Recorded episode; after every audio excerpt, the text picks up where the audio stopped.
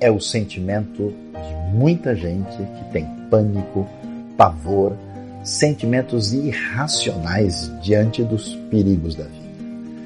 Em Lucas 12, Jesus diz aos seus discípulos: Não tenham medo, ó meu pequeno rebanho, porque foi do agrado do Pai dar a vocês o reino.